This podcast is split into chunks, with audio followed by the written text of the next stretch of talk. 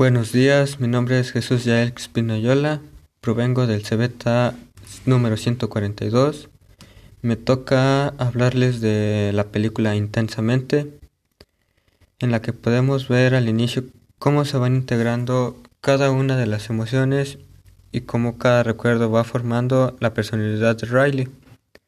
Es simplemente asombroso, una forma muy acertada de los productores de comenzar la historia así.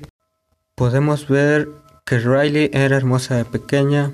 Me hubiera gustado también ver cómo las emociones iban creciendo, que viéramos cómo iban progresando poco a poco, el diseño de cada parte de la personalidad y cómo cada una se va destruyendo. Me pusieron a pensar en cuántas islas de mi personalidad he perdido a lo largo de mi crecimiento.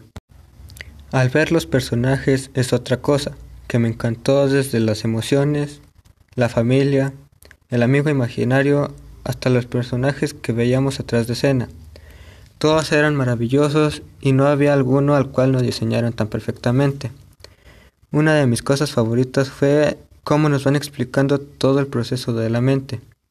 Todas las estaciones desde Imaginolandia, pensamiento abstracto, el tren del pensamiento, pero en definitiva mi favorito es la producción de sueños.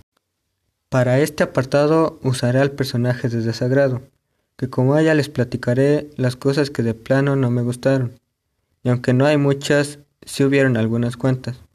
En primera, no me agradó que aunque estaban en la cabeza de Riley, en la película sale muy poco ella, además de que tiene muy poco diálogo. Llegamos a conocerla poco, por lo cual no podemos encariñarnos con ella, lo cual no podemos ver sus expresiones ni sus reacciones. Otro punto, ¿dónde quedó el amor? Sé que está implícito, pero me hubiera encantado ver un personaje amoroso entre las emociones. ¿Se imaginan un rosa lleno de corazones? ¿A poco no hubiera estado genial? En parte me agradó y en parte no, que las emociones fueran casi idénticas. En muchos personajes como el padre, la madre y otros tantos, sé que hubiera sido un trabajo difícil poner diferencia en cada una de las mentes de los personajes, pero también me hubiera gustado ver algo así. Por otro lado, solo espero que los productores hagan la segunda parte porque ese botón de la pubertad tengo saber cómo funciona. En pocas palabras, es una película que disfrutamos tanto niños como grandes, que nos deja un gran mensaje. Todas las emociones son necesarias y tienen su importancia. Es impresionante que la animación se divide en dos partes. La primera es el mundo exterior, la ciudad, la escuela, el diseño de Riley y sus padres. Todo está muy bien hecho, pero no es nada relevante. Es la buena animación promedio de Pixar, pero cuando entramos en la mente de Riley es asombrosa desde la textura que tienen las emociones. También su diseño que permite identificar a cada una de ellas y cómo representan cada aspecto de nuestra mente desde la memoria, los sueños, la imaginación.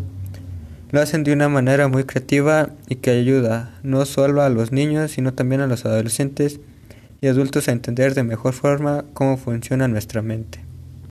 También es sorprendente en cuanto a las emociones, algo que hacen muy bien es que pueden sentir otras emociones. Alegría que puede enfadarse, Tristeza puede asustarse o furia se puede alegrar. Eso permite identificarnos con ellas. Sin embargo, aún conservan su característica principal. Alegría, su positivismo o temor, su preocupación. Por otro lado, también tenemos a Big Wong, el amigo imaginario de Riley.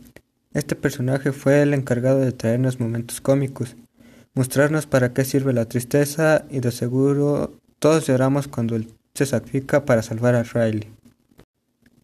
Es sorprendente cómo cada emoción hace su trabajo en el momento exacto. También las emociones nos muestra los pros y los contras de cada emoción. Alegría nos permite ser sociables y positivos, pero también nos puede alejar de la realidad e impide que afrontemos los problemas. Tristeza nos ayuda a desahogarnos y generar empatía pero también nos puede llevar a ser depresivos y que los demás nos tengan lástima. Furia nos da valor para hacer las cosas y defendernos, pero si nos dejamos llevar por la furia cometeremos errores y nos volverá agresivos. El temor nos aleja de hacer lo que no queremos y nos hace precavidos, pero en exceso nos volverá algo paranoicos.